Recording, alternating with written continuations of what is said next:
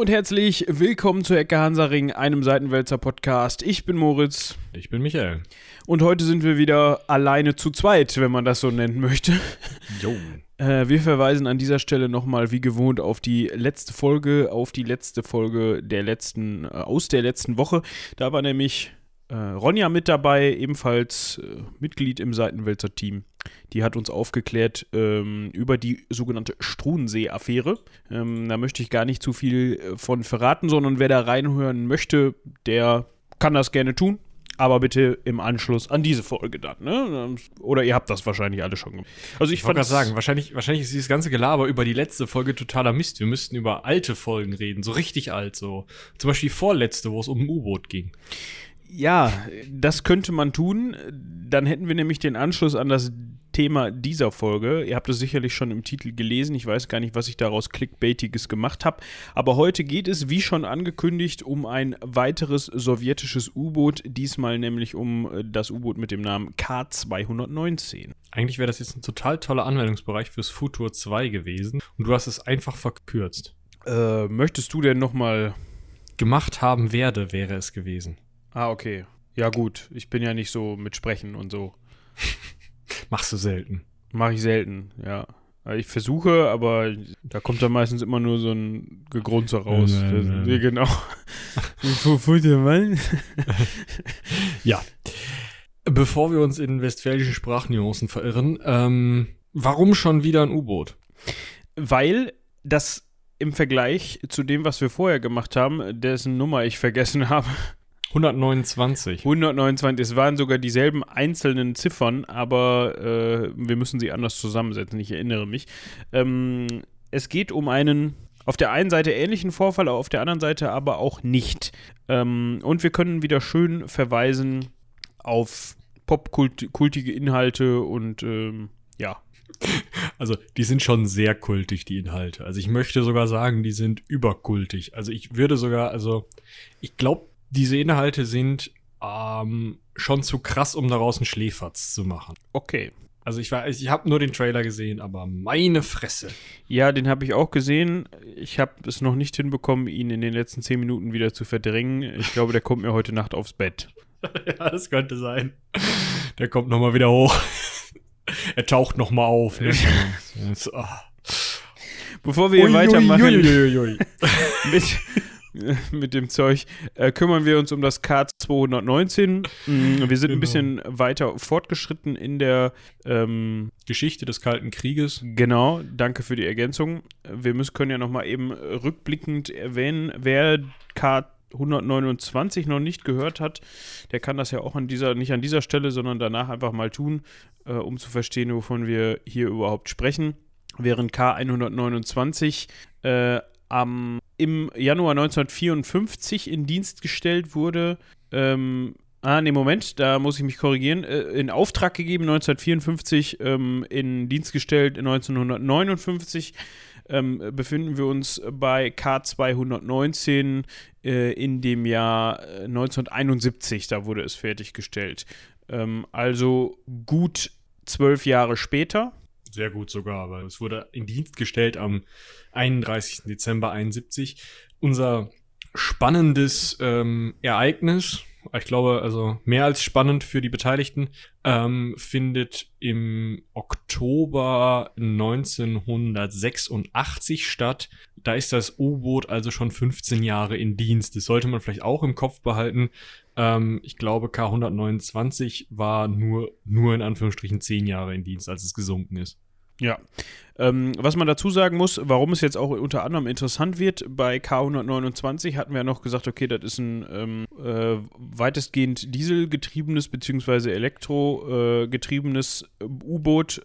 Bei K219 handelt es sich aber inzwischen schon um ein ähm, Boot, was durch einen Atomreaktor betrieben wird.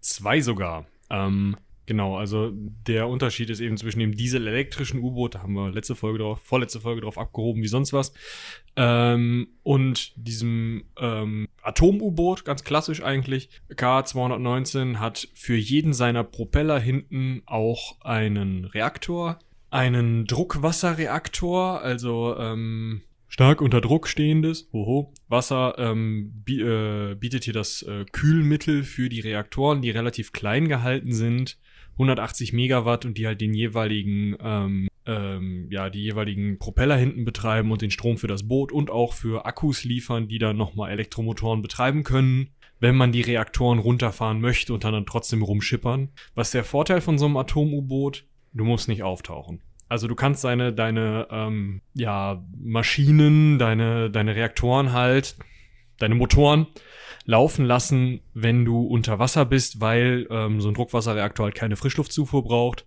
und eigentlich im geschlossenen Kreislauf funktionieren soll. Wenn er das nicht tut, ist das doof. Das werden wir noch rausfinden. Aber ähm, prinzipiell, wenn die Menschen an Bord nicht essen und atmen müssten, könnte man mit dem Teil ewig unter Wasser rumfahren weil eigentlich, also nicht ganz ewig, irgendwann ist der Kernbrennstoff verbraucht, aber eigentlich, ähm, ja, funktioniert das Ganze halt sehr, sehr, sehr, sehr, sehr, sehr lange äh, ohne Außenluft. Ja, aber bevor der Kernbrennstoff verbraucht ist, glaube ich, dauert es auch ein bisschen. Zu, zumindest muss man vorher mal Essen nachschmeißen und mal durchgelüftet haben, weil ähm, Luftaufbereitungsanlagen sind zwar an Bord, aber die sind nicht so äh, ausgeprägt wie zum Beispiel auf der ISS. Okay, kann man verstehen. Man kann ja auftauchen. Oder genau. einfach nur den Schnorchel raushalten. Das können diese Boote ja auch noch. Tatsächlich so ein Thema, wo, wo ich mir noch nie Gedanken drüber gemacht habe bei der ISS. Aber gut, ähm, kommen wir vielleicht irgendwann auch noch mal zu. Wäre vielleicht Kann, mal, auch mal eine Folge drüber machen Thema. eigentlich, oder? Ja.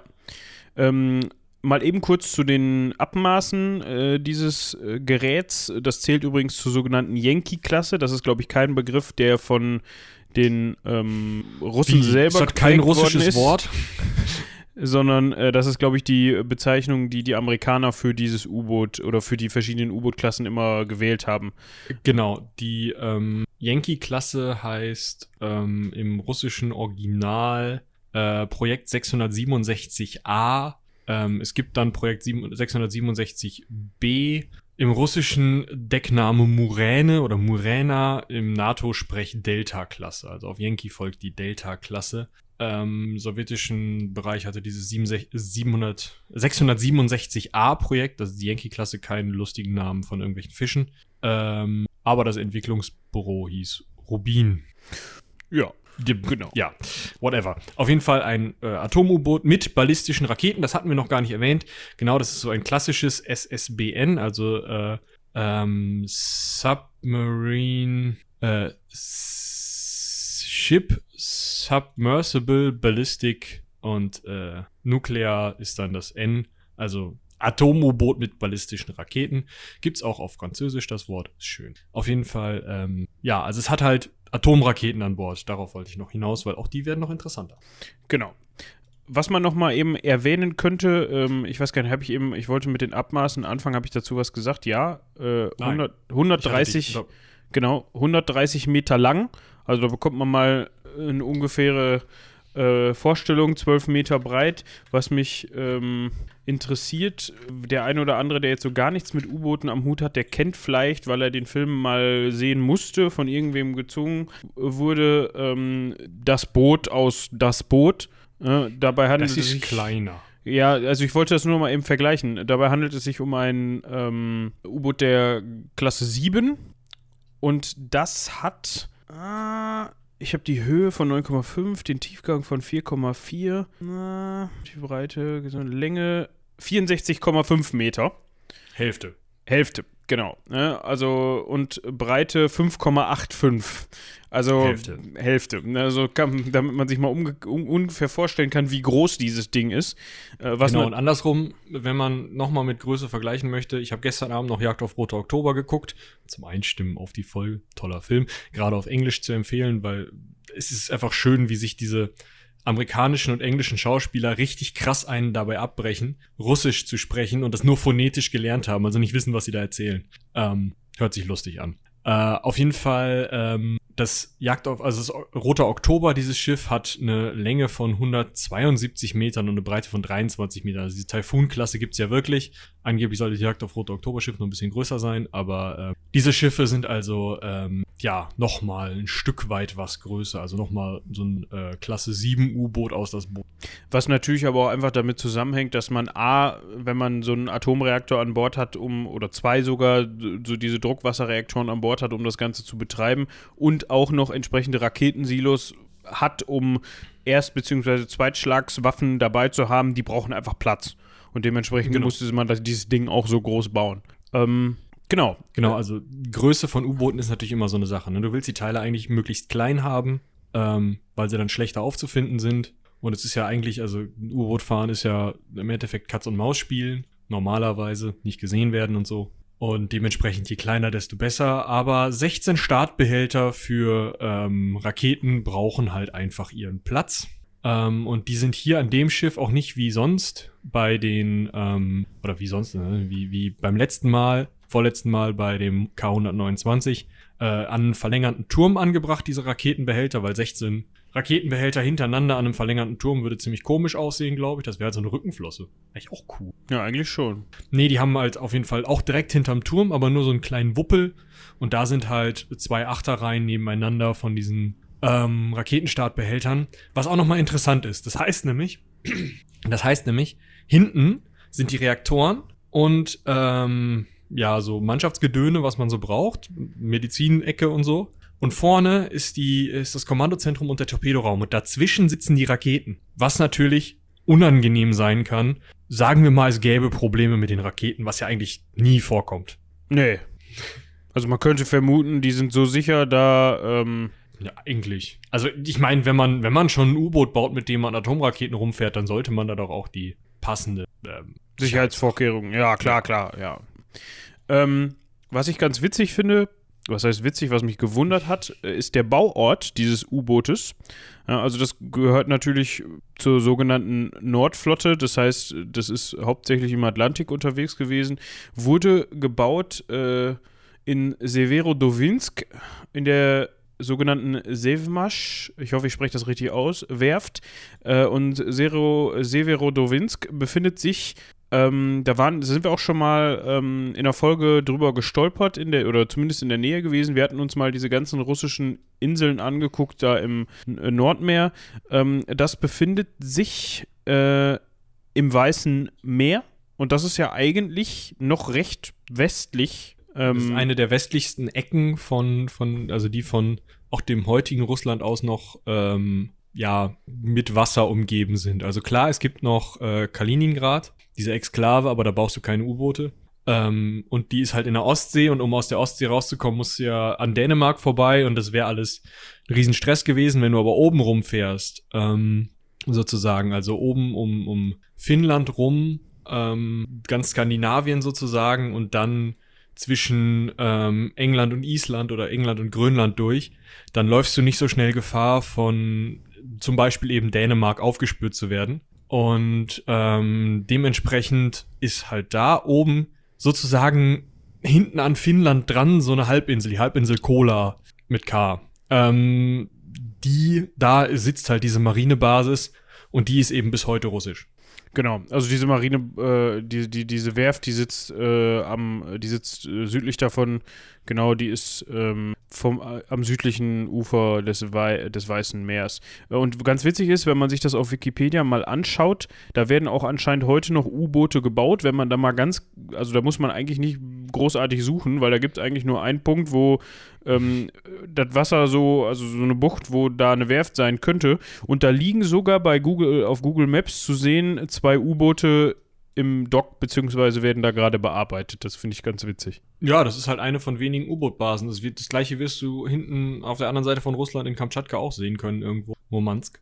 Ähm, ne, müsste doch Murmansk sein. Ja. Oder? Oh, es sind sogar mehrere. Es sind sogar eins, zwei, drei, vier, fünf U-Boote.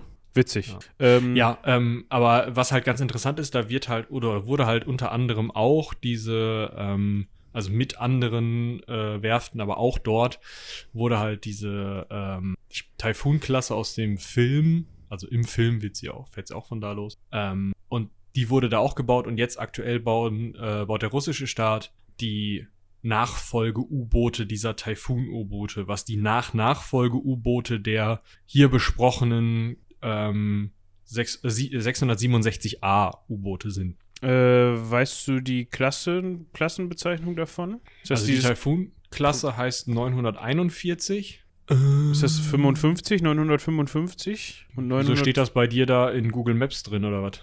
ja, nein, da bin ich nur eben gerade drüber Hier gestolpert. bauen wir ein U-Boot der Klasse. äh, die wurde nämlich, das Typschiff wurde nämlich 2007, hatte 2007 seinen Stapellauf. Ja, genau, 955, das ist die Nachfolgeklasse. Borei-Klasse. Ja, die ist übrigens, äh, wo haben wir es? 170 Meter lang und 3,5 Meter breit.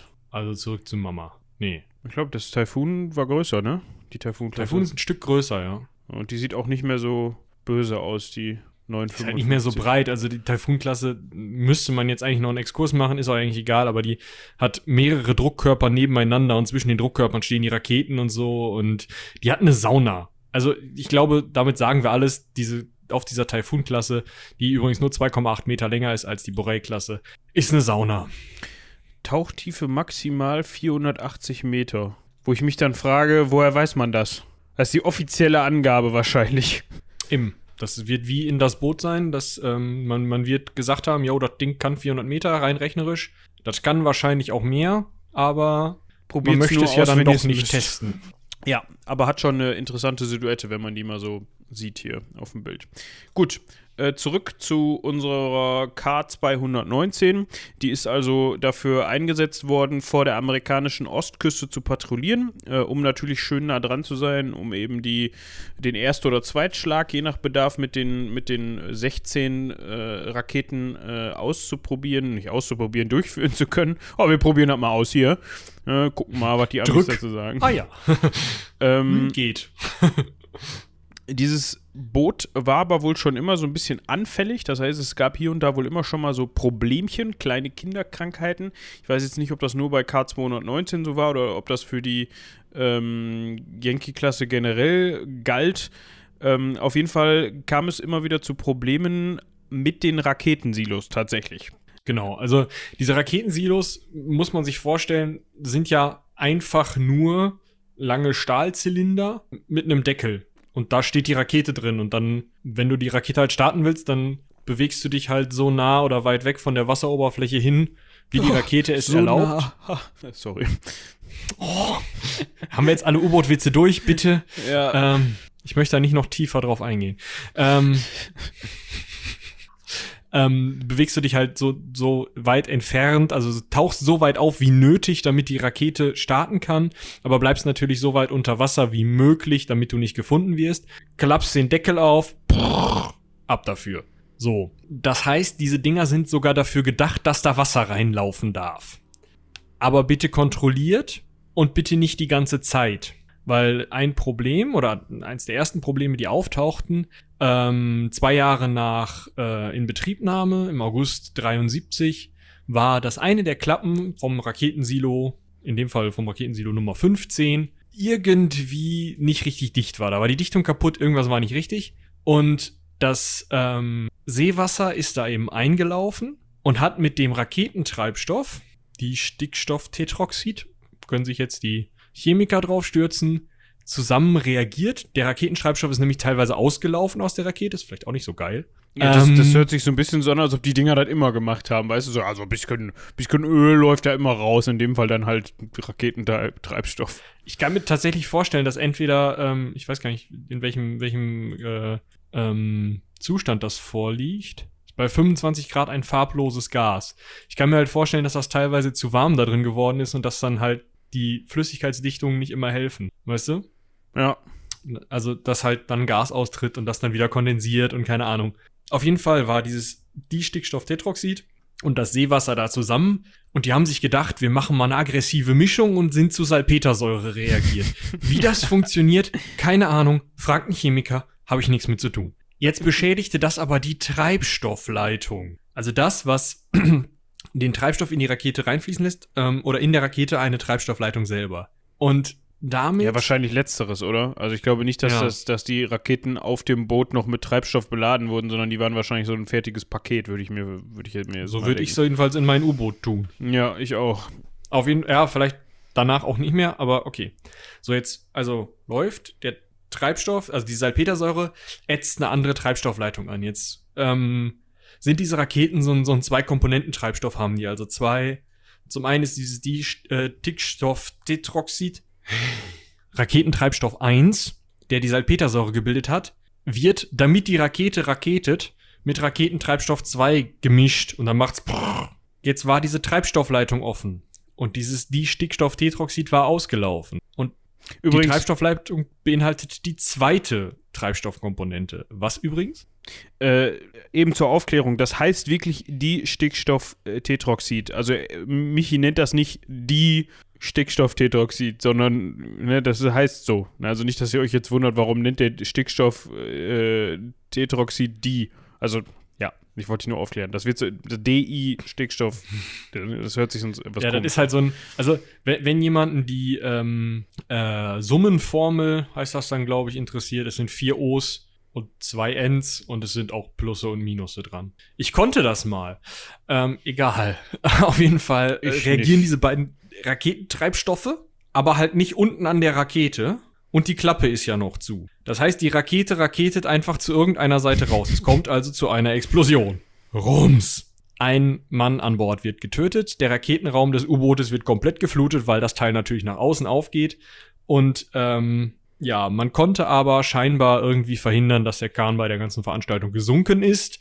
Ähm, nur wollte man das jetzt nicht nochmal haben. Dementsprechend ist man hingegangen und hat die Mündungsklappe von Silo 15 einfach mal zugeschweißt. Also waren es nur noch 15 Raketen. Genau. Das Ist war richtig. übrigens äh, am 31. August 1973. Wir erinnern uns, das Ding wurde, äh, hatte seinen Startlauf äh, am 18. Oktober 1971, also gut zwei Jahre war es in Dienst gestellt und dann hat sich schon, äh, ja, da Die Dichtung verabschiedet. die Dichtung verabschiedet, die sollte man wahrscheinlich dann vor jeder Fahrt mal wechseln. Ähm, dann ging erstmal alles soweit gut, dann halt mit 15 statt 16 Raketen. Dann hat man sich 1986 gedacht, na, wir müssen ja auch mal so ein bisschen üben. Also haben die wahrscheinlich auch häufiger gemacht mit den Raketen. Wir müssen mal Zielschießen machen. Ähm, Ja, und einfach, also du musst ja auch mal an Bord von so einem U-Boot gewesen sein, um, ähm, also wenn das schießt, um zu wissen, wie das funktioniert, wenn das schießt. Weil im Ernstfall willst du das nicht das erste Mal machen. genau. Ne? Es ist wie, habt ihr schon mal einen Feuerlöscher abgefeuert? Ich nicht. Nee, Würde ich ich auch auch gerne nicht. mal ausprobieren. Einfach um zu wissen, wie es ist, weißt du, so, ja. Ja, ja, also, ja, guter Vergleich. ähm, Ja, Feuerlöscher, Feuermacher, ich, ja. ich habe heute einen guten Tag. ähm, da hat man dann versucht, äh, das abzufeuern. Da kam es dann wieder zu Problemen. Ähm, also man konnte die Rakete nicht starten. Das gelang erst nach mehreren Stunden. Ähm, das Ganze ist erfolgt mit Mündungsklappe, äh, mit der Mündungsklappe des Rohres 8, was daraufhin nicht mehr geschlossen werden konnte. Also das war dann auf, was schade war. Draußen war Sturm, Stärke 8. Ich weiß jetzt nicht, was für viel. Windgesch Windgeschwindigkeiten. Ähm, ja, ich will nicht wissen, dass es die Beaufort-Skala ist, sondern ich will wissen, wie viele Windgeschwindigkeiten das sind. Ähm, stürmischer Wind, mäßig hohe See, äh, große Bäume werden bewegt, Fensterläden werden geöffnet, Zweige brechen von Bäumen beim Gehen erheblich behindert, ähm, ziemlich hohe Wellenberge, überall Schaumstreifen, okay, das sind und Windgeschwindigkeiten von, äh, 75 km/h. ja, also, Tut's. Scheißwetter. ja, geht, geht wahrscheinlich noch schlimmer, aber, ähm, Ja. Die haben übrigens, äh, um auch nochmal auf noch eine andere Folge zu verweisen, vor Novaya Semna, Semlja ähm, rumgeschossen, oder auf Novaya Semlja geschossen. Ähm, die Insel, auf der auch die Zarbombe getestet wurde. Da könnt ihr mal in unseren Archiven scrollen. Darüber haben wir auch schon mal gesprochen. Ähm, also das Gebiet wurde dann auch vorher und nachher immer noch mal zum Übungsschießen benutzt, weil auf der Insel halt nichts ist. Ja, ich weiß gar nicht, ich glaube, wir haben sowohl in der Folge äh, über die russischen Inseln darüber gesprochen, als auch ähm, kurz in der Folge, wo wir über den ähm, BND-Bunker gesprochen haben. Ja, das könnte auch noch sein, genau. Also hört einfach nochmal alles und dann wisst ihr das auch. Nicht BND-Bunker, BRD-Bunker. Meine Fresse. Der BND hatte da sicherlich auch was mit zu tun mit dem Bunker, also ganz verkehrt war es nicht. Ähm, Genau, Gut. also die haben Zielschießen gemacht, Jetzt ging die Klappe nicht mehr zu. Das heißt, sie mussten bei Sturm in den Hafen zurückkehren und da musste dann einer von außen die Klappe zumachen. Also wahrscheinlich war das noch ein bisschen aufwendiger. Aber also irgendwas mit den Raketen und den Mündungsklappen war schon nicht so geil bei dem Schiff. Ja. Im selben Jahr noch, ja, also wir hatten dann im Januar dieses Übungsschießen und im September hat man sich gedacht, Mensch, wir haben ja noch die K219, die könnte ja jetzt einfach mal wieder das machen, wofür sie gebaut worden ist, also vor der Ostküste der Vereinigten Staaten patrouillieren. Ja, geben, wir haben jetzt zwar nur noch 15 Atomraketen, aber das soll wohl reichen. Ähm, So tun. Außerdem wissen die Amerikaner ja nicht, dass nur 15 an Bord sind. Ne? Abschreckung geht immer noch. ja, im besten Fall wissen die Amerikaner gar nicht, wie viele an Bord sind, aber das kannst du, glaube ich, von außen wohl zählen. ähm, genau. So, man muss daraufhin äh, durch die Barentsee durch. Ja, also das, da kommt man ja nicht drum rum. Die Barentsee, das ist das ähm, Gebiet über äh, Skandinavien. Da muss man ja durch. Hat man auch gemacht, ist dann getaucht und dann ist schon dem ähm, Offizier Petratschkow aufgefallen, Mensch, Silo 6, ha, Die Dichtung. die Dichtung. Kacke. Gacke. Ähm, aber Offizier Petratschkow war clever und hat gesagt, oh, hab ich nicht gesehen. Warum war das clever? Also, eigentlich denkt man sich ja, hm, ja, so ein Leck. Wir hatten da schon mal so eine Explosion. Also, meine Idee wäre jetzt, man taucht mal auf, fährt zurück und schmiert das nochmal mit Silikon zu oder so. Ja, oder Ne? eine neue Dichtung, ne? Ja, genau. Jetzt wäre dann aber natürlich die Raketenabteilung von Offizier Petratschkow dafür verantwortlich gewesen, dass der Kahn nach Hause fährt. Das sieht jetzt bei der nächsten Diskussion über Beförderung und Gehaltserhöhung echt scheiße aus, wenn deine Abteilung dafür verantwortlich ist, dass der Kahn sein, seine Patrouille nicht machen kann und die armen Würstchen auf K218 oder K220, ich weiß es nicht, die jetzt schon seit sechs Monaten da ihre Kreise ziehen oder sagen, was nun sind nur drei Monate, aber die man jetzt eigentlich ablösen sollte, dann nochmal zwei Wochen länger ähm, da rumeiern müssen, weil du eine neue Dichtung brauchst. Dementsprechend hat er mal lieber nichts gesagt, bevor es einen auf den Deckel gibt. So eine Dichtung ist dann ja im Endeffekt auch relativ teuer, ne? wenn man sich überlegt, was es bestimmt an Kosten verursacht, so ein Atom-U-Boot zu betreiben. Und ähm, man ist ja auch schon ein Stückchen gefahren, man hätte wieder zu, also ja, alles in allem ähm, teure Angelegenheit. Dementsprechend hat man mal gesagt, ah, so ein bisschen, ein bisschen Schwund ist immer, ein bisschen so ein kleines Leck, da können wir aber vert vertragen, wir fahren mal weiter. Jedenfalls hat Genau, sich der also- Offizier Petr Petratschkow sich das gedacht. Genau, der hatte auch gesagt, ja, gut, wir haben auch einfach eine, eine Lösung, ne? Also wir haben eine Pumpe und zweimal am Tag pumpen wir das einfach leer. Geht schon. Ja. So. Jetzt haben wir schon in der letzten U-Boot-Folge vom sogenannten Sosus-System äh, gesprochen. Das waren diese Sonarbohnen, äh, Bo Bohnen, ne? Sonarbohnen, die haben die Amerikaner am, am Meeresboden wachsen lassen und mit denen Genau. konnten die dann ähm, hören, wenn U-Boot, nein, das waren Sonarbojen. Ja, Ziemlich ziemlich eine geile Idee für ein Pen and Paper. An dieser Stelle hört auch mal das Heldenpicknick. genau. Weiter.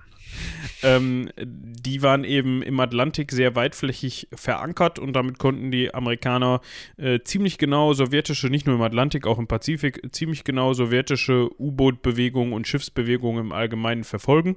Ähm, das hatte der Kapitän äh, der K219, der hieß übrigens Igor Britanov, gewusst und hat sich gedacht, Mensch, wir sind clever, wir fahren mal im sogenannten Geräuschschatten eines Frachters äh, und kriegen es so vielleicht hin, diesen Sosus-Bojen ähm, durch die Lappen zu gehen. Hat dann nicht geklappt. Also man war wohl auf amerikanischer Seite in der Lage, das auseinanderzuhalten, dass das nicht nur dieser Frachter ist, den man da gerade hört. Und hat dementsprechend dann die USS Augusta, äh, ein U-Boot der Los Angeles-Klasse, ich glaube sogar diese äh, aus Jagd auf Rote Oktober, das war auch eine Los Angeles-Klasse, oder? Genau, ja. Ähm, also ich finde immer, gerade dieses Boot der Los Angeles-Klasse, äh, auch aus Jagd, Jagd auf Rote Oktober, das sieht, also we- wenn du ein U-Boot malen müsstest, Ja. so sieht das aus. Also das ist so ein charakteristisches äh, U-Boot, mehr geht gar nicht, finde ich. So, Wahrscheinlich ist es auch einfach das, was am meisten gezeigt wird. Also, ähm, wenn man sich mal überlegt, das ist halt so ein bisschen das Vorzeige-U-Boot der, der Amerikaner. Das heißt, es läuft schon mal häufiger durchs Fernsehen als die Vorzeige-U-Boote der Russen, besonders auch zu sowjetischen Zeiten. Das heißt, unser westliches Fernsehen hat die amerikanischen sowieso schon häufiger gezeigt. Und ähm, die Teile sind halt viel mit innenliegender Technik ausgestattet, die der Feind in Anführungsstrichen nicht kennen soll. Also das Sonar ist was Besonderes, der Reaktor ist was Besonderes, ähm, wie das Teil auf Schleichfahrt geht, ist was Besonderes. Aber was nichts Besonderes ist, ist die Hülle. Das heißt, du kannst das Teil immer schön von außen zeigen und halt irgendeine so Filmcrew mal einmal durchgucken lassen, dass die sich ein bisschen was zeichnen können, dass die die äh, Brücke nachbauen können, wo sie dann spielen können. Oder im Zweifel kannst du sogar mal eine Filmcrew drauflassen und spielen äh, lassen. Ähm, da wird nicht so viel, wenn du die richtigen Stellen abklebst, wird da nicht so viel zu sehen sein, was der Feind nicht sehen darf. Ähm, wohingegen es bei so Atom-U-Booten mit Raketen vielleicht interessant ist, wie viele Silos haben die, wie sind die Silos geschlossen. Ähm, keine Ahnung, kann ich vielleicht charakteristisch hören, wann so ein Ding geöffnet wird oder so. Sowas will ich dem Feind in Anführungsstrichen nicht verraten. Dementsprechend sind diese Jagd-U-Boote dann einfach die. Ist natürlich auch einfach geiler, ne? Wenn so ein Jagd-U-Boot ein anderes Jagd-U-Boot jagt, das ist so. Ja, ähm, genau. Los Angeles-Klasse, äh, übrigens heute immer noch in Dienst. 32 Stück von den insgesamt 64 gebauten. Ähm, scheint auch wohl ganz gut zu funktionieren. Äh, was ich an dieser Stelle nochmal eben einwerfen wollte, ähm, was mich ein bisschen überrascht hat, wie schnell die Dinger unter Wasser sind. Also die. Mhm K219 hat eine Höchstgeschwindigkeit getaucht von 27 Knoten. Das entspricht ungefähr 50 km/h unter Wasser. Und das ist, keine Ahnung, wenn du das, wenn du das einem U-Boot-Fahrer aus dem Zweiten Weltkrieg erklärt hättest, dass die 50 km/h unter Wasser fahren können, dann hätte der gesagt, ja, du spinnst wohl. Hör mal. Also da redet ja. man eher so vom einstelligen bis maximal gerade so zweistelligen kmh-Bereich, hätte ich jetzt gesagt. Ähm, ich hab's nicht im Kopf, aber auf jeden Fall ähm, sind die Teile verflucht schnell und wenn da ein Schiff im Weg ist, dann hat er halt hinter Kopfschmerzen. Ja, genau. Ähm, und die Los Angeles-Klasse schafft es sogar auf bis zu 30 plus Knoten. Ich glaube, das ist so eine Angabe, äh, weil man sich da vielleicht nicht in die Karten gucken lassen möchte. Ähm, genau. Gut, ähm, dann hat man eben die äh, USS Augusta auf die K219 angesetzt. Ja, da hat man so ein bisschen dann, ähm, also man hat dann auch relativ schnell voneinander gewusst. Also die Russen waren ja auch nicht doof zu dem Zeitpunkt, die haben dann auch gemerkt, okay. Die sind auch heute noch nicht doof, aber die haben halt, also. Nee, nee, nee, klar. Äh, also was ich damit meinte, ist, äh, äh, ist, dass man das, dass das ja gerne so in, in Filmen, die ja dann oft von amerikanischer Seite kommen oder aus, aus westlicher Perspektive kommen, dass dann ja, äh, wird, wird irgendwie meiner Meinung nach oft so suggeriert, dass, dass die sowjetische technisch irgendwie Te sowjetische Technik irgendwie unterlegen wäre oder so. Weißt du, dass das so nach dem Motto, ja, ja die Amis haben sowieso, die, die, guck mal, die haben hier ihre Bojen, ach, die Russen sind ja doof, die fahren da ja rein. So, weißt du, also ist jetzt nicht so, dass die, dass die Amis mit denen machen konnten, was sie wollten. So wollte ich das ja, darstellen. Stimmt. Also, die haben halt Katz und Maus gespielt, das ist auch noch relativ normal. Also, das, dass sich da so ein Jagd-U-Boot an die Fersen von so einem ähm, Atom-U-Boot hängt, ist ganz normal. Das ist ja die Idee sozusagen. Also die Idee ist ja, das Atom-U-Boot fährt rum und wenn die Amerikaner jetzt, also wir gucken ja aus russischer Seite sozusagen, wenn die Amerikaner jetzt ihren Erstschlag starten würden und ihre Atomraketen starten, dann würde dieses K219 Meldung bekommen, hör mal, schieß mal zurück. Dann tauchen die so fast auf und wollen dann zurückschießen. Das dauert jetzt aber so zwei, drei, vier Minuten. Und in dem Moment würde dieses Jagd-U-Boot, was hinten dran hängt, halt sagen, oh, die fangen an zu schießen. Außerdem wissen wir ja, dass wir gerade geschossen haben. Dementsprechend schießen wir die jetzt mal eben aus dem Atlantik, bevor ähm, ja. die ihre Atomraketen abschießen können. Jetzt fragt man sich, woher weiß man das, dass ähm, dass die äh, dabei sind zu schießen, wenn sie jetzt quasi einen Erstschlag durchführen wollten. Ähm, also Sonar ist inzwischen so, so differenziert, dass man das durchaus mitkriegt. Man weiß, also die wissen ganz genau, wie sich das anhört, wenn Mündungsklappen unter Wasser geöffnet werden oder wenn da entsprechende Mechanismen ähm, äh, ja, oder ein entsprechendes Verhalten ähm, gezeigt wird, dass die auf eine Mindesthöhe gehen müssen oder äh, um die Raketen abzufeuern und sowas. Also das kriegt man durchaus mit. Ähm, ja, genau. Jetzt war die Ausgangssituation, man fährt da so ein bisschen hintereinander rum und miteinander und freut sich und macht so ein bisschen Ringelpiez mit äh, fast anfassen wahrscheinlich. Ja, anfassen ähm, wäre blöd. Ja, da kommen wir vielleicht auch gleich noch drauf zu sprechen. Äh, jetzt haben wir aber immer noch Silo 6 mit der semi-problematischen Dichtung. Äh, nicht mehr semi-permeablen, sondern sehr permeablen Dichtungen, die halt, wo halt das Silo zweimal am Tag leer gepumpt werden muss. Ja, ähm, jetzt hat Haben man eines Morgens gemerkt, huch, huch, dass die Dichtung hat überhaupt keinen Bock mehr und reißt komplett. Das heißt, das ganze Silo läuft voll mit Wasser. Muss man da herauskriegen? Hat man versucht, hat nicht geklappt. Also das Wasser lief schneller rein, als die Pumpe es rausbekam. Ja, und jetzt hatten, erinnern wir uns an diese chemische, che, chemische, an diese chemische Reaktion, die schon Chemische ist aber auch ein schönes Wort, also ja. äh, 1973 stattgefunden hat. Äh, Salpetersäure, Raketentreibstoff, also erst Salpetersäure, Hülle der Rakete führt zu auslaufendem Raketentreibstoff. Bumm. Genau, kennen wir schon, kennt die Salpetersäure schon, kennt das U-Boot schon, passiert nochmal. Ähm, hatte man auch Angst vor. Und deshalb hat dann der ähm, Wachoffizier, der vorher dafür verantwortlich war, das nicht gemeldet zu haben, der Herr Petratschkow, das U-Boot einmal hochbringen lassen auf 50 Meter, weil er hat es dann wohl doch gemeldet. Ja, ich meine, das konnte man dann wahrscheinlich auch schlecht ver verschleiern, wenn man da am Rumpumpen ist die ganze Zeit. Ähm, hat man sich gedacht, okay, was machen wir jetzt? Ähm, wir könnten die Rakete einfach ausstoßen. Das ist wohl vorgesehen, also was heißt vorgesehen? Es ist mit eingeplant, dass, dass diese Möglichkeit besteht. Das konnte man technisch. Ähm, dazu musste man aber ein bisschen auftauchen, also auf 50 Meter Tiefe hochtauchen sozusagen, äh, weil sonst die Rakete durch den Wasserdruck, der eben im unteren Bereich äh, besteht, zu hoch ist. Also nicht die Rakete ist zu hoch, sondern der Wasserdruck ist für die Rakete zu hoch und die kann dann dadurch äh, beschädigt werden. Ähm, hat man dann auch versucht, Aber andere Leute wären doch eigentlich immer auf die Idee gekommen, einfach mal richtig aufzutauchen. So mit über Wasser und so, oder nicht?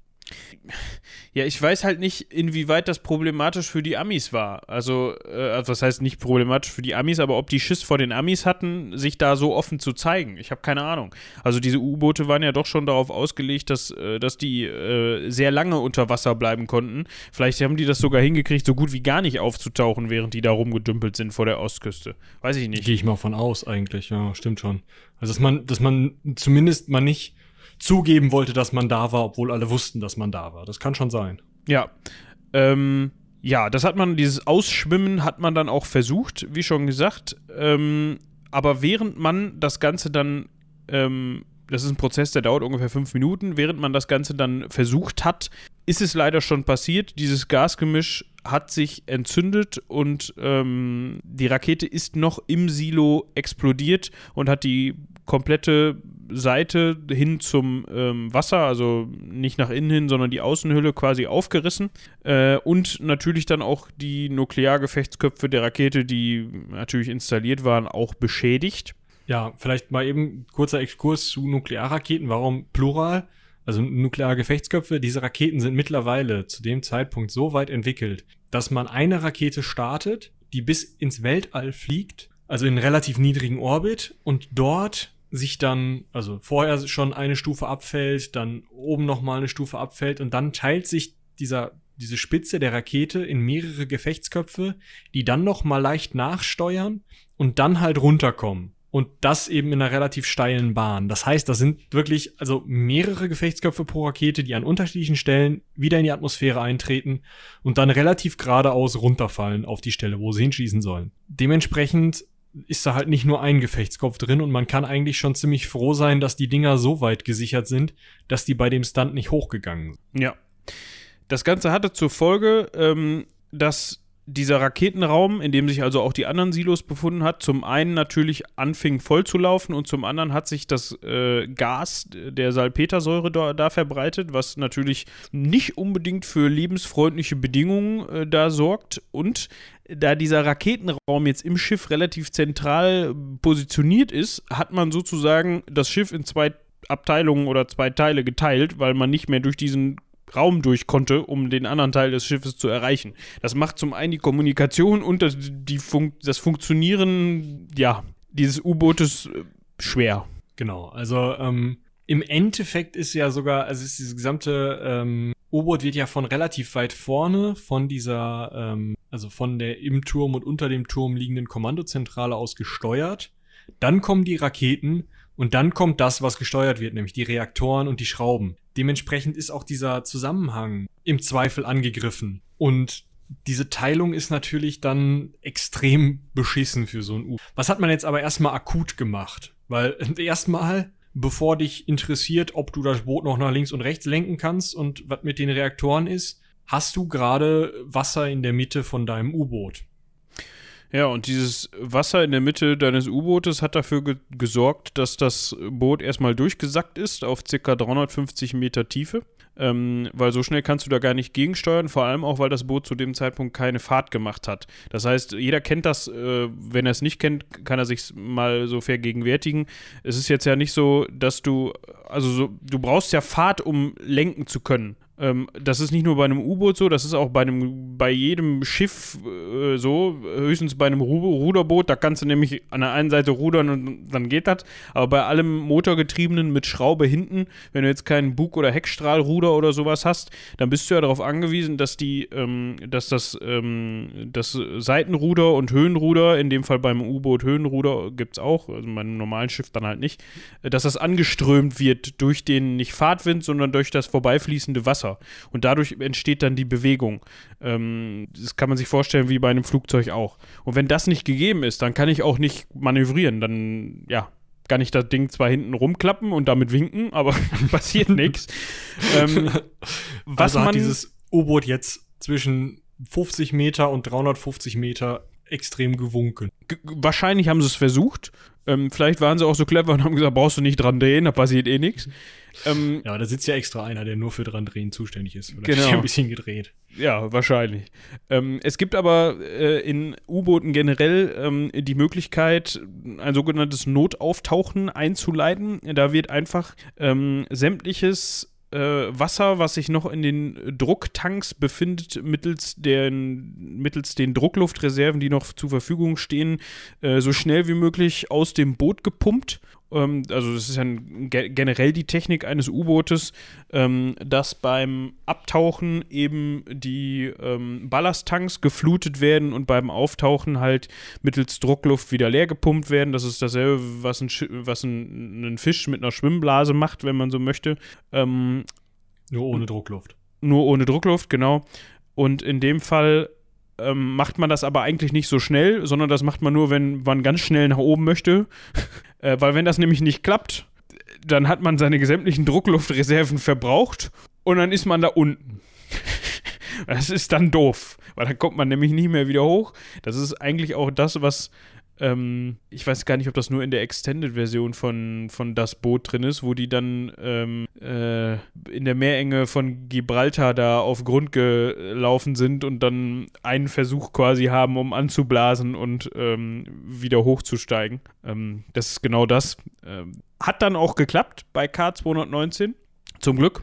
Das heißt, da kommt es jetzt zu diesem ach so coolen Manöver des, des Notauftauchens, was man immer wieder in so U-Boot-Filmchen und halt auch gerne mal in so Werbefilmen für U-Boote, falls man sich mal die Mühe gemacht hat, sich sowas anzugucken, ähm, oder mal irgendeine Dokumentation über sowas gesehen hat, ähm, da wird halt immer gerne gezeigt, wie das U-Boot erst so normal über Wasser rumschippert und dann noch einmal diesen Stunt, wo das U-Boot mit der Spitze aus dem Wasser kommt und wie so ein Delfin irgendwie fast so abspringt und dann im Wasser landet und so pff, alles mit sau viel Wasser und sieht toll aus. Ja, haben genau. die jetzt auch gemacht. Nur waren sie an der Seite offen. Genau. Ähm, also hat dann wahrscheinlich, ich weiß nicht, ob das jemand gesehen hat und sich daran ergötzen konnte, äh, ob zu dem Zeit Zeitpunkt schon irgendwer in der Gegend war.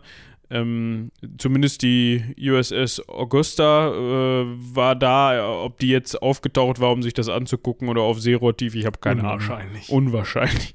Die haben natürlich auch mitbekommen, dass diese Explosion stattgefunden hat und dementsprechend natürlich auch nach Hause gemeldet, ey Jungs, ähm, huch, blöd. Ja.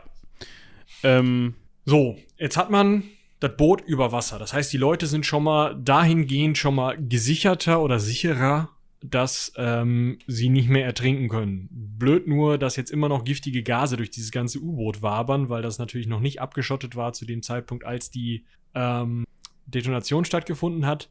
Und auch jetzt erst über Wasser. Das Ganze geht ja extrem schnell. Also, ne, wenn wir, wenn wir uns überlegen, fünf Minuten für dieses Ausschwimmen der Rakete, ähm, und dann halt das Notauftauchen. Das, lass halt mal insgesamt zehn Minuten gewesen sein, die ganze Veranstaltung. Von Explosion bis dass das Schiff oben durch die Oberfläche kam. Ähm, dementsprechend haben sie dann danach, sind sie hingegangen und haben mit den wasserdichten Schotten, die so ein U-Boot ja hat, diese Abteilung 4, den Raketenraum, in der Mitte ähm, verschlossen, nachdem die Besatzung raus war. Und ähm, haben dann halt gehofft, dass sie jetzt, gut, das sieht blöd aus, aber über Wasser zurückschippern können, ähm, mit halt dieser abgeschotteten Abteilung und man sitzt halt vorne und hinten im Boot. Gut, ist doof, man muss vielleicht, wenn man irgendwie was möchte, von weiter vorne funken oder halt raus, übers U-Boot laufen oder an einer anderen Stelle wieder rein. Aber das wäre ja alles noch machbar gewesen. Ja, wenn das Ganze ein dieselgetriebenes Boot wäre, dann wäre das wahrscheinlich kein Problem gewesen. War es aber nicht. Man hatte diesen sogenannten WM4 mh, Nuklearreaktor, beziehungsweise zwei davon an Bord. Und dann ist leider aufgefallen, dass der wohl immer weniger mit Kühlflüssigkeit versorgt wurde. Genau, also nochmal vielleicht zur Re Rekapitulation. Die Kommandozentrale und Torpedoraum waren vorne, dann kam der Mark Raketenraum, dann kam die Medizinstation und dann der Reaktorraum und die Turbinenkontrolle. Und dazwischen, überall, wo Platz war, konnten Leute schlafen. Ähm, dementsprechend war auch es nicht gegeben, dass vom, äh, von der Kommandozentrale aus irgendwie noch eine Kurzschaltung zum, zum, äh, zum ähm, Reaktorraum oder so stattgefunden hat. Sondern die Reaktortechniker waren am Reaktorraum und im Reaktorraum und mussten sich selber kümmern. Das war nicht, dass die irgendwie, also die konnten noch miteinander sprechen, aber da konnte jetzt irgendwie nicht äh, von vorne noch groß was gemacht werden, weil auch einfach schon Teile angegriffen worden waren, wie man auch daran hört, dass eben der, der, ähm, die Kühlflüssigkeit irgendwie abnahm. Da muss irgendwas kaputt gegangen. Ja. So, was passiert, wenn die Kühlflüssigkeit äh, abnimmt, beziehungsweise nicht mehr ausreichend vorhanden ist und der Reaktor immer wärmer wird? Hat man vielleicht schon mal gehört. Kernschmelze. Das ist ganz großes Auer.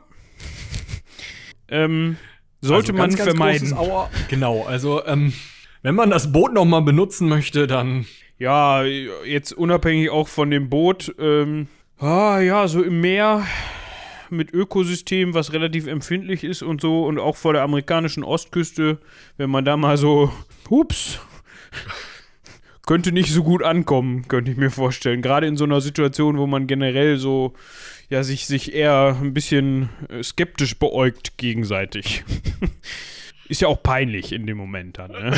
Ist ja auch, ja, also erstmal, was wir jetzt unabhängig von der Witzelei jetzt ganz klar festhalten müssen, ähm, das war natürlich lebensbedrohlichst für alle ähm, Matrosen und Offiziere an Bord. Ähm, das war einfach die beschissenste Situation, die du in einer kleinen Dose, in der auch noch ein Reaktor ist, irgendwie kriegen kannst. Also ja, huhu, das Boot ist ach so lang, aber wenn man sich mal überlegt, ähm, wie kurz 120 Meter dann doch sein können, also ich bin recht froh darüber, dass ich bisher mich immer außerhalb von einem Radius von 120 Metern um Atomreaktoren gehalten habe.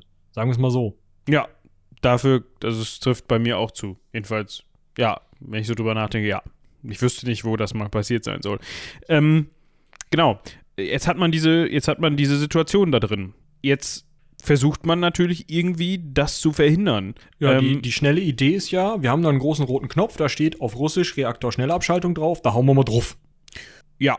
Jetzt hatten die Leitungen, die diese Reaktor-Schnellabschaltung auslösen sollten, oder vielleicht sogar die Auslöser, die die Kontrollstäbe in den Reaktor losgelassen hätten. Also vielleicht nochmal kleine Rekapitulation von Reaktortechnik. Ihr könnt sonst auch nochmal in die Tschernobyl-Folge reinhören.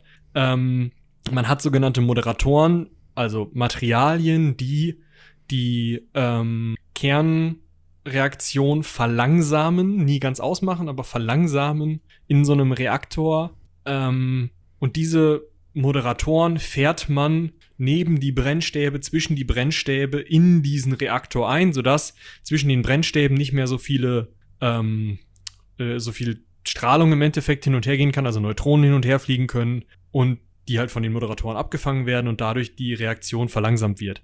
Jetzt hatte man diese Kontrollstäbe und die wären halt in dieser Reaktorschnellabschaltung, wären die ähm, losgelassen worden sozusagen von so Halterungen, die durch die Leitungen angesteuert wurden, die wahrscheinlich von den Gasen beschädigt waren. Oder eben diese Halterungen waren beschädigt, weil es schon zu warm war. Und die wären losgelassen worden, reingeschlagen und dann wäre der Reaktor runtergefahren. Ging aber halt nicht, weil irgendwas kaputt war. Genau. Was ist die Lösung des Ganzen? Ähm, eigentlich das, was man tunlichst vermeiden möchte. Man kann, genau aus diesem Grund wahrscheinlich, wenn das nicht funktioniert, manuell das Ganze durchführen. Also man kann manuell diese Kontrollstäbe versenken. Dazu muss man aber in die Reaktorkammer rein. Also rein, rein. Genau, da muss man die Tür, wo die wahrscheinlich zugestickert ist mit bösen Aufklebern, aufmachen und da reingehen. Problematisch an der ganzen Situation war jetzt, man hatte Kontim Kontaminationsschutzanzüge an Bord, aber die waren lange nicht in der Lage, diese Gamma- und äh, Neutronenstrahlung, die in der Reaktorkammer geherrscht haben, ja, ausreichend abzudecken. Also wenn man die anhatte, konnte man ähm, die Schäden, die dadurch entstehen, vielleicht ein ganz bisschen verlangsamen, aber das waren jetzt keine äh, Strahlenschutzanzüge, die du benutzen kannst und da, ja, unbeschadet wieder rausspazieren kannst. Also nochmal vielleicht, also es geht halt auch nicht darum, dass man bei einem leicht beschädigten Reaktor, der irgendwo leckt, außen nicht, also außen in der Reaktorabteilung vielleicht mal so ein Rohr zuschraubt oder so. Dafür waren diese Anzüge gedacht. Der Rest kann ja nicht passieren bei solchen Reaktoren. Ist ja klar, es geht ja gar nicht. Haben wir in Tschernobyl gehört, haben wir in Fukushima gehört. Es geht nicht. Einmal in 100.000 Jahren. Pff, da brauchen wir keine Anzüge für. Was die machen mussten, war diese Tür zwischen der Reaktor, dem Reaktorraum, wo man den Reaktor steuert, und der Reaktorkammer, wo der Reaktorkern drin ist, die aufmachen und da schrauben beziehungsweise irgendwas lösen oder wie auch immer, um diese Kontrollstäbe einzufahren. Also die mussten in einen Bereich, in den sie normalerweise schon nicht reingegangen wären, wenn der Reaktor normal gelaufen wäre. Ja, wo eigentlich, ja, also wo nie jemand drin war, seit dieser Reaktor gezündet worden ist, wenn man so möchte. Genau, also der ist, wäre zu dem Zeitpunkt noch nicht also wenn er normal gelaufen wäre, nicht so schlimm verstrahlt gewesen, dass sie da ähm, direkt schlimmste Schäden von getragen hätten. Aber in dem Moment, wo diese Kernschmelze ganz kurz bevorsteht und der Reaktor halt auf 290 Prozent oder was weiß ich was läuft und das Kühlwasser außenrum, die Kühlflüssigkeit, auch nicht mehr so stark abschirmt, weil die auch abschirmt. Doof. Ja, als erstes hat dann äh, das Ganze auf sich genommen der Offizier äh, Nikolai Belikov. Äh, der war wohl, gehörte auch zu der ähm, Reaktorabteilung. Der wird der Reaktortechniker an Bord gewesen sein. Also der Typ, der halt zuständig ist für die Reaktor, der Chefmaschinist oder was auch immer. Ja. Ähm, der hat es dann hinbekommen, drei der vier Stäbe des Backbord-Reaktors zu senken. Ähm, das Problem an der ganzen Sache ist, dass das nicht ganz leicht geht. Also das ist wirklich harte körperliche Arbeit in dem Moment. Äh, und Besonders, weil das schon verbogen war. Genau. Von der Hitze. Und wir haben gerade gehört, Hitze und dementsprechend äh, ist es da auch mega warm in dieser Reaktorkammer, was ja auch nicht unbedingt dazu beiträgt, die, äh, das Leistungspotenzial eines menschlichen Körpers zu steigern. So, und dann kommt natürlich noch die Strahlung dazu. Ähm, wer sich mal ähm, eine schlaflose Nacht bereiten möchte, kann sich mal den Wikipedia-Artikel zur Strahlenkrankheit durchlesen. Ich habe da gerade versehentlich darauf geklickt. Lecker, lecker. Ja. Genau. Also das ist halt einfach ähm, eine sehr unschöne Art, zumindest einige sehr, sehr unangenehme Wochen zu verbringen, wahrscheinlich aber die letzten Wochen vor seinem Tod zu verbringen. Also man kann das, hätte, hätte Fahrradkette, mit genug ähm, ja, medizinischer, intensivmedizinischer Versorgung ab einem gewissen Grad mit einem sicher notwendigen Austausch des Rückenmarks und kontinuierlichem Einfluss von Blutkonserven. Vielleicht überleben. Vielleicht. Aber so. Ja, die, nicht, wenn man sich an Bord eines U-Boots befindet und ähm, im Zweifel noch sehr lange braucht, bis man nach Hause kommt.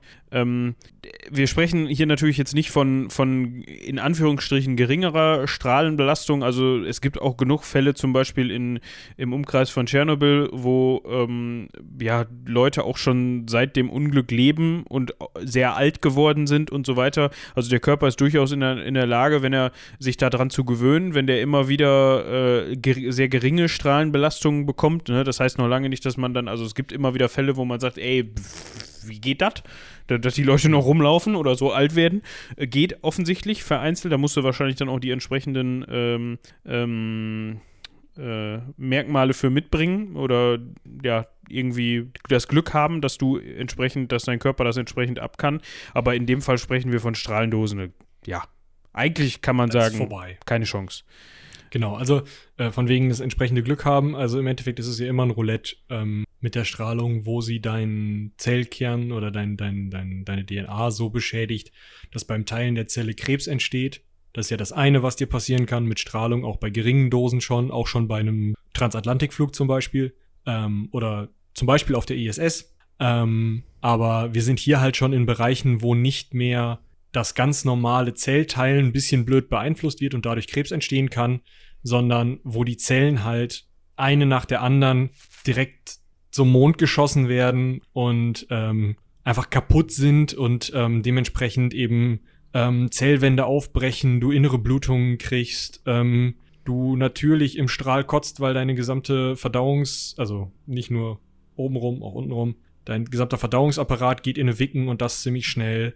Alle Haare fallen aus. Ihr guckt euch die Serie Tschernobyl an, guckt euch jede Doku über was weiß ich was für Strahlungsstunts an. Ähm, nicht schön. Das ist so eigentlich mit das Beschissenste, was dir passieren kann. Also nicht, also es gibt bestimmt auch noch, keine Ahnung, es gibt so eine, so eine Gift, so eine, so eine Giftschlange, die dafür sorgt, dass dein ähm, Blut gerinnt in den Adern. Ähm, das stelle ich mir ähnlich beschissen vor. Ja, ich glaube, wir brauchen da keine, kein Ranking aufstellen. Nee, Niemand hat nee. beides ausprobiert. Ja, ja, mit dem würde ich mich gerne mal unterhalten. Genau. Ähm, so. Genau. Also. Wir, hatten, wir waren jetzt bei Nikolai. Genau, Nikolai Belikov, der Offizier, hat das wahrscheinlich als seine Pflicht angesehen, weil er eben der Reaktoroffizier war, wusste genau, was er tun sollte. Dementsprechend hat er gesagt, ja, ist scheiße, aber ich rette euch jetzt alle anderen. Ich gehe da jetzt mal rein und fummel die Dinger da rein. Ja. Danach kam ein Mann, ein Matrose, 20-jähriger Matrose namens Sergei äh, Preminin. Auch ein Matrose, der in dieser Reaktorabteilung gearbeitet hat. Ähm, der ist danach da reingegangen. mh, und konnte dann nach mehrfachem Versuchen auch den Rest äh, der erforderlichen Stäbe senken. Ja, also der hat dann es geschafft, diese Kernschmelze zu verhindern. Ähm, problematisch in dem Fall war dann, dass man, also man weiß nicht genau, ob es, ähm, also er hat es nicht mehr rausgeschafft, Punkt. Das lag unter anderem daran, dass er das Schott nicht mehr öffnen konnte, was er natürlich hinter sich schließen musste. Also er konnte jetzt nicht die Tür aufstehen lassen, weil er natürlich dann ähm, alles verstrahlt worden wäre außerhalb dieser Tür. Deshalb rein, Tür schließen, arbeiten, Tür öffnen, wieder raus. Das Tür öffnen und wieder raus hat dann leider nicht mehr geklappt, ähm, weil ähm, unter anderem ähm, sich so ein starker Druckunterschied aufgebaut hat zwischen den beiden Bereichen, sodass es wohl extrem schwer war, diese Tür überhaupt schon zu öffnen. Zum anderen, weil er wahrscheinlich auch einfach zum einen durch die Strahlenkrankheit, ähm, also durch die Strahlenbelastung und zum anderen durch die, ähm, durch die körperliche Arbeit so äh, entkräftet war, dass er die Tür einfach nicht mehr aufbekommen hat. Äh, das heißt, äh, Sergei Preminin ist dann in dieser, Chara äh, in dieser Reaktorkammer zurückgeblieben und da auch gestorben. Ähm, genau. Hat dann posthum äh, den sogenannten Orden des Roten Sterns verliehen bekommen. Ähm, ja, weil man schon sagen kann, dass er sich ähm, aufgeopfert hat, um den Rest der Besatzung sozusagen zu retten. Genau. Ähm, das heißt, zumindest war jetzt diese Kernschmelze abgewendet. Jetzt lag der Kahn aber immer noch vor der Ostküste der USA. Über Wasser. Und da haben sich die Amerikaner natürlich jetzt gedacht, ähm, wir können euch retten. Gerne. Mit eurem modernen U-Boot. Das schleppen wir in einen unserer Häfen und äh, retten euch. Ja. Also wir gucken uns das vielleicht auch kurz an, aber ähm, wir retten euch. Also das heißt, die Amerikaner haben äh, unter anderem einen zivilen Schlepper der US Navy vorbeigeschickt, die Augusta, also das U-Boot, dümpelte da die ganze Zeit noch rum und ähm, ein Patrouillenflugzeug ähm, überflog die Stelle immer mal wieder, um nochmal von oben zu gucken, was denn da jetzt überhaupt los war. Die Mannschaft des K-219 war aber auch nicht ganz alleine, denn ein Frachtschiff, die Fjodor Bredichin, Ja. ein russischer Frachter ähm, oder sowjetischer Frachter, ähm, gurkte auch noch in den Gewässern rum und ähm, wollte dann halt eben oder konnte dann eben auch Hilfe leisten. Man ist dann auf die Idee verfallen, okay, K219 wird alleine wahrscheinlich jetzt nicht mehr fahren, so. Hm. Wir behalten mit den Batterien sozusagen das Schiff irgendwie einsatzbereit, aber ähm, vorwärts wird nicht mehr gehen. Ähm, dementsprechend müssen wir das abschleppen. Dafür haben wir ja die, das, das äh, sowjetische Frachtschiff da, Seile dran, um einen ähm, Turm von K219 gewickelt und ab dafür. Die Amerikaner hatten dieselbe Idee und haben das eben auch angeboten. Ähm, allerdings haben die Russen natürlich gesagt, hör mal, nee. Ähm, und die, der russische Frachter hat eben das erste, als erster dieses Abschleppmanöver versucht, das allerdings gescheitert ist. Denn diese Taue, die der russische Frachter an, die, äh, an das U-Boot gewickelt oder um das U-Boot gewickelt hat, sind relativ schnell gerissen. Warum, weiß man nicht so genau, weil da fängt es jetzt an. Einige der Ereignisse da liegen, unterliegen heute noch der Geheimhaltung. Ähm, es gibt immer wieder, äh, es gibt halt massenhaft Augenzeugenberichte, weil ja relativ viele Leute dabei waren, die sich auch widersprechen.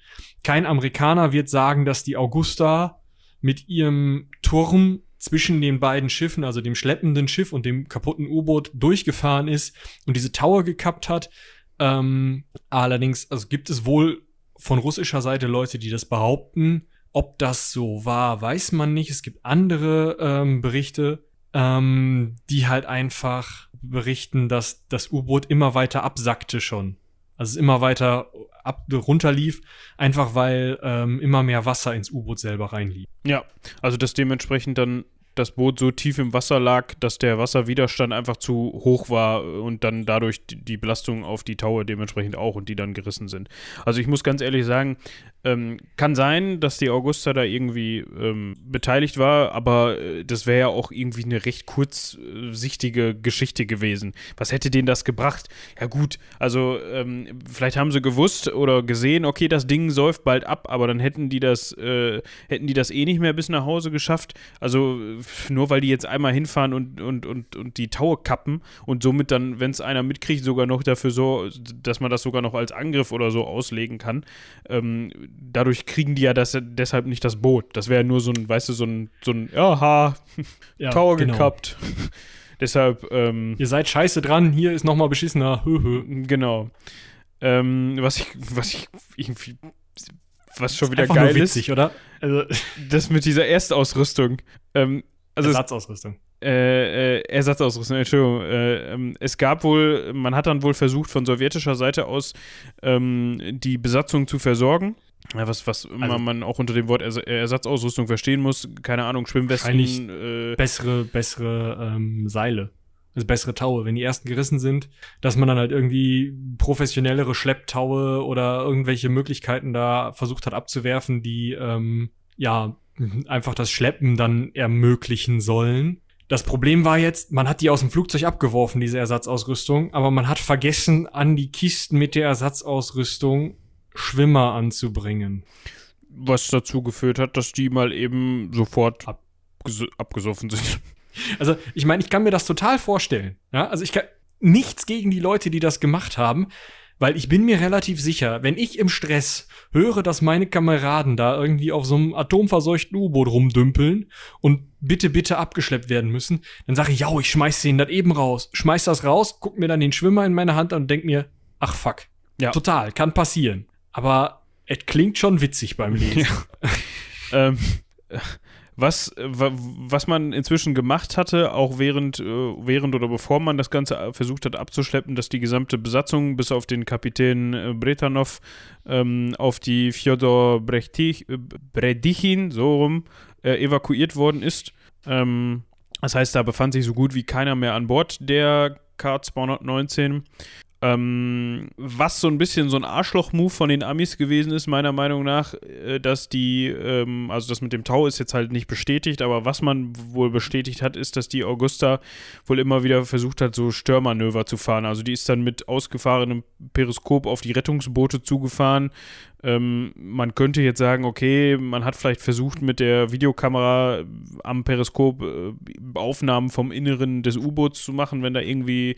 Oder der Rettungsboote, wenn da irgendwie besondere Rettungstechnik drin ist, dass man irgendwie rausfinden kann, okay, keine Ahnung, die sind weiter in irgendwelchen, was weiß ich was für pff, Gasflaschen. Ich weiß es nicht. Ja, ähm, aber ja, das ist halt extrem gefährlich gewesen für die Leute da auf den Booten, weil wenn unter dir so ein ja, dickes U-Boot rumfährt, kann halt auch mal sein, dass so ein Rettungsboot auch mal umkippt. Ähm, das ist aber niemand mehr zu Schaden gekommen an der Stelle, genau. muss man auch sagen. Also alle Toten, die wir gleich noch aufzählen werden, ähm, sind vorher schon gestorben. Genau. Es ist jetzt keiner dadurch gestorben, dass die Amerikaner Rettungsboote umgeschubst haben oder so.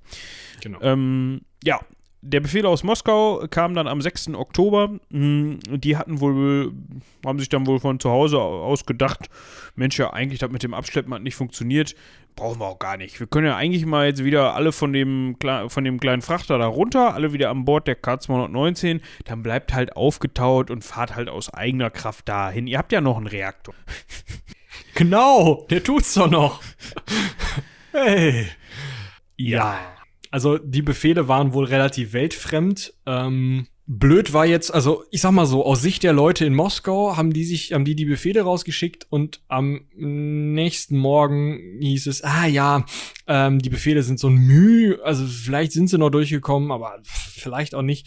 Aber der Kahn ist halt kurz bevor wir sie umsetzen konnten, leider schon abgesoffen. Sorry. Ja, ähm, man vermutet da so ein bisschen, also was heißt vermutet, man kann nur spekulieren, dass eventuell sogar der Kapitän Britanov äh, selber dafür gesorgt hat, dass das Boot absäuft, indem er ähm, einen Torpedoschacht, eine Torpedoluke geöffnet hat und sich dann vorher noch ähm, aus so einem Shot selbst ähm, gerettet hat ähm, weil er einfach wusste, okay, wenn die Männer jetzt hier wieder an Bord gehen und dann, dann da war's das, ne? Dann saufen wir entweder zusammen mit dem Kahn ab oder wir sterben an einer Salpeter-Vergiftung äh, oder Strahlenkrankheit oder was weiß ich.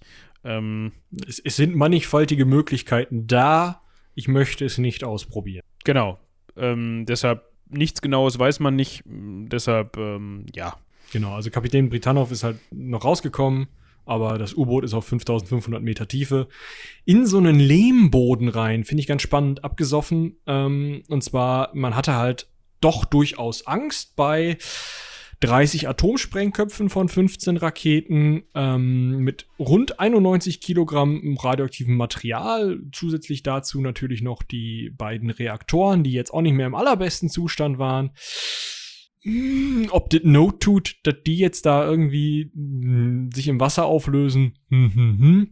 Und da hat man scheinbar Glück gehabt oder der Kapitän Britanov hat mit seinem Stunt da sehr gut gezielt oder so, keine Ahnung.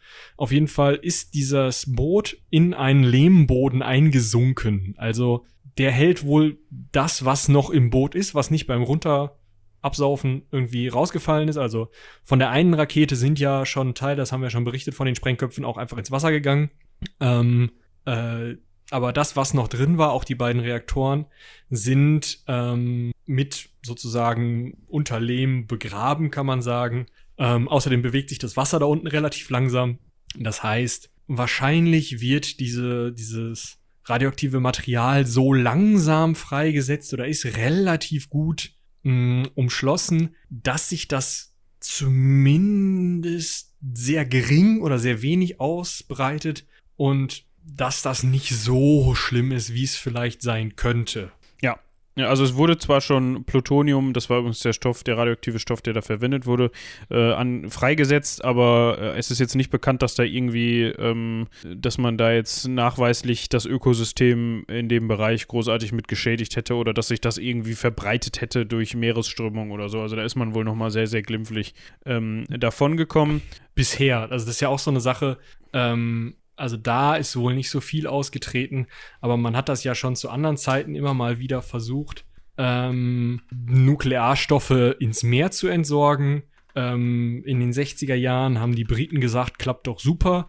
Die haben nämlich immer ihre gesamten äh, Atommüllfässer äh, einfach in den Ärmelkanal gekippt und dann auch mal ein paar Jahre später nachgeguckt und die waren dann weg. Das kann man jetzt gut finden oder nicht. Ja. Ne, und auch mh, hm, die Sowjets und die Russen später ähm, legen gerne abgewrackte U-Boote, wo der Reaktor noch drin ist, weil der zu kaputt ist, um ihn ähm, ähm, ja auszubauen oder weil er, weil es sich einfach nicht lohnt, den auszubauen oder einfach auch nur Reaktoren, legen die gerne irgendwo im Nordmeer auf Grund. Also können die auch ganz gut. Ja, also dementsprechend strahlen wird das da heute immer noch. Mhm. Äh, also es dauert auch noch ein bisschen länger, bis das da nicht mehr strahlt. Ähm, genau. Ähm, was waren jetzt, was ich noch ganz witzig fand, ähm, die offiziellen Reaktionen äh, der Sowjetunion waren zu dem Zeitpunkt, dass das Ganze natürlich nicht passiert ist, weil da eine Dichtung kaputt war, sondern weil ein äh, amerikanisches U-Boot ähm, das, das sowjetische U-Boot gerammt haben soll. Ähm, man wollte das belegen daran, dass die USS Augusta, äh, die dann Ende Oktober 1986 äh, in ihren Heimathafen eingelaufen ist, dort mit Kollisionsschäden aufgetaucht ist.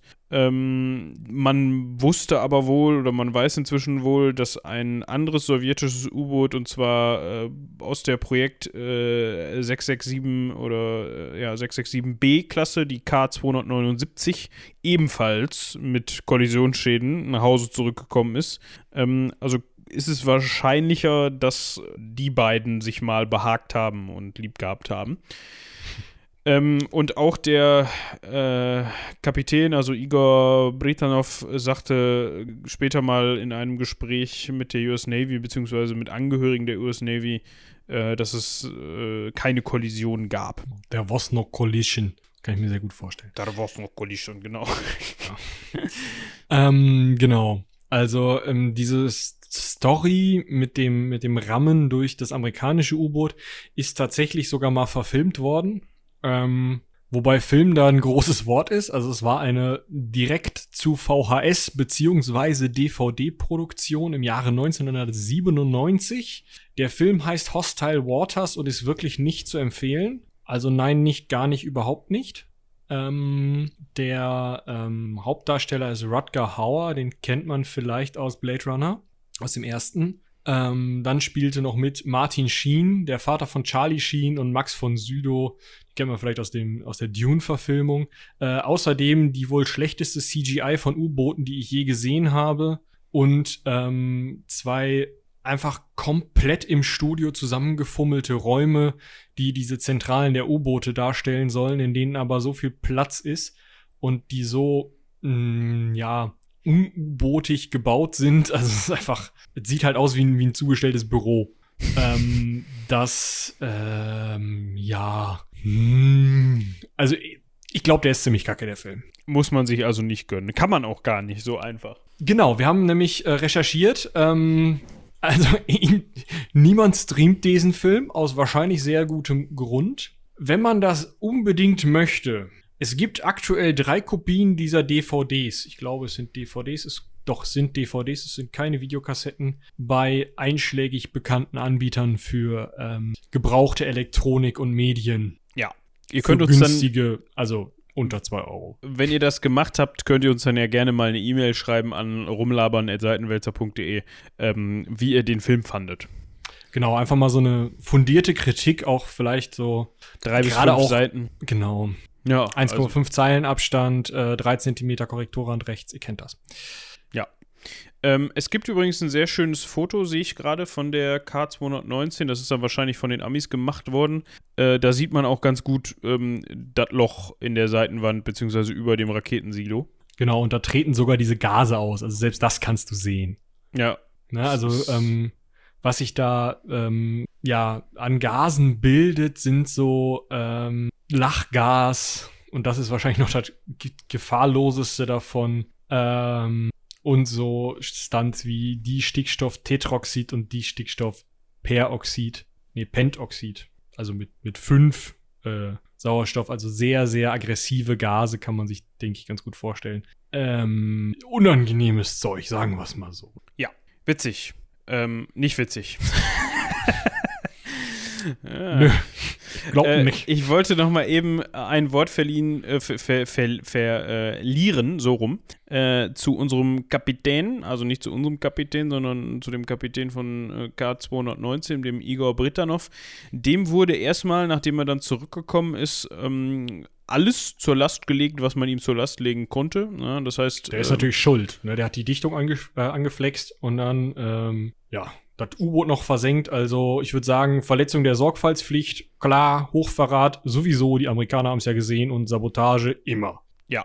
Mm, Man hat sich aber dann ein bisschen Zeit gelassen, ähm, ihn zu verurteilen und er ist dann irgendwann tatsächlich von allen Anklagepunkten freigesprochen worden. Genau, vom dann neuen Verteidigungsminister, ähm, der wahrscheinlich ähm, ja einfach die Fakten nochmal neu bewertet hat, das Ganze nicht zu einem Schauprozess verkommen lassen wollte. Ähm, es wurden wohl 1986 und 1987 mit einem Tieftauchboot in 5500 Metern Tiefe ähm, von den Sowjets Fotos von dem Wrack gemacht, die allerdings heute noch geheim sind. Wäre bestimmt mal interessant, ähm, auch gerade dahingehend, dass aufgrund dieser Fotos ähm, ja äh, und aufgrund der der Tiefe ähm, gesagt wurde, ja, also von den Sowjets gesagt wurde, ja, nee, da ist nichts rausgekommen, und auch das mit dem Lehmboden ist halt eine sowjetische Verlautbarung. Ähm, dementsprechend wäre es vielleicht ganz interessant, diese Fotos mal zu sehen. Ja, also falls jemand aus dem sowjetischen, vom sowjetischen, äh, also nicht sowjetischen, so- sorry, vom, vom, vom russischen ähm, Geheimdienst oder Verteidigungsministerium oder irgendwer, der an diese Fotos rankommt, zuhört, ähm, wir hätten Interesse. Also, falls ihr Genau. eure, eure Geheimhaltung da für uns ähm, aufweichen wollt, äh, bitte schickt äh, hochauflösende Exemplare dieser Fotos an äh, rumlabern.seitenwälzer.de. Äh, die werden sehr vertraulich behandelt. Äh, eventuell landen die mal in einem Artikel oder so, aber das war's dann auch. Genau. Ich würde es auch weiterverkaufen, also. We- also äh, an anderer Stelle, ähm, äh, äh, if someone is listening from the Americans. you, you could buy our uh, newly uh, uh, gotten Photos um, from the U-Boot, um, ne? genau. For only one million dollars. Cash. Aber dafür müssen sie, wenn wir sie erstmal kriegen. Ja, ich sag mal, war vielleicht nicht das Klügste, dass die, die Nachfrage und das Angebot in den gleichen Podcast zu tun. Aber ist ja auch egal. Du, es ist, ähm, wir können auch nicht jetzt hier, ne, also müssen auch Ja, wir können ja nicht einen extra Podcast für sowas aufnehmen. Das ist schon Nee. richtig. Was ich mal interessant fände, habe ich gerade so überlegt, aber das wird wahrscheinlich schwierig, ähm, mal jemanden dabei zu haben äh, oder mal jemanden zu interviewen, der tatsächlich U-Boot-Fahrer ist oder mal auf einem U-Boot gedient hat oder mitgefahren ist. Fände ich mal mega interessant. Ich hatte tatsächlich einen Politik- und Geschichtslehrer, ähm, der mal bei der Bundesmarine dieselelektrische U-Boote und Zerstörer gefahren ist. Ähm, bis auf den militärischen Ton hat er davon nie was verlauten lassen. Ah, okay.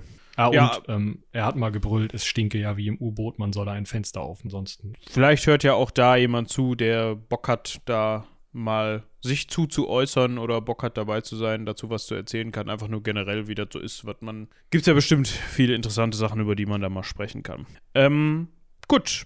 Ich würde sagen, das war's mit K219.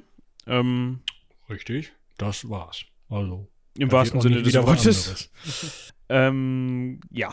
Und ich würde an dieser Stelle sagen, ähm, dass mit dem Cross-Selling, da die Folge jetzt schon länger wird, sparen wir uns das mit dem Cross-Selling. Ja, Wir müssen nur kurz auf die diesseitigen hinweisen, denn die sind in der Woche, in der wir das aufnehmen, gestartet und werden wahrscheinlich am gleichen Tag wie diese Folge, ähm, nee, Quatsch, erst Mittwoch. Also die letzten drei Folgen laufen jetzt noch live, das heißt, ihr habt jetzt gerade noch die Möglichkeit, live dabei zu sein, wie die Folgen äh, nach und nach rauskommen. Danach könnt ihr sie nur noch nachhören und seid nicht mehr die Ersten. Also hört mal in die diesseitigen rein, auch wenn Moritz schon vom Namen nur äh, irgendwas runterschmeißt. Ähm, Ich Es ist spannend, schmeiß wieder ja. mit den Euros um, um mich hier. ja, okay. Hartgeld, ja. Ja. Egal. genau, also hört in die diesseitigen rein. Heldenpicken haben wir schon erwähnt, ganz andere Zeug auch. Dementsprechend ähm, tauche ich jetzt ab, um nochmal so einen schlechten Witz zu bringen. Ja, äh, ich wollte gerade sagen, ich tue es dir nach, aber es ist mir da äh, Wasserdruck und nee, ich lasse das. Ich sage an dieser Stelle einfach vielen, vielen Dank fürs Zuhören. Ähm, mal gucken, was wir nächste Woche machen. Äh, haut rein. Bis zum nächsten Mal. Genau, ihr könnt uns aber eine E-Mail schreiben, was wir so machen sollen. Ist doch mal eine Idee. Ne? Rumlabern at seitenwälzer.de. Und jetzt, tschüss.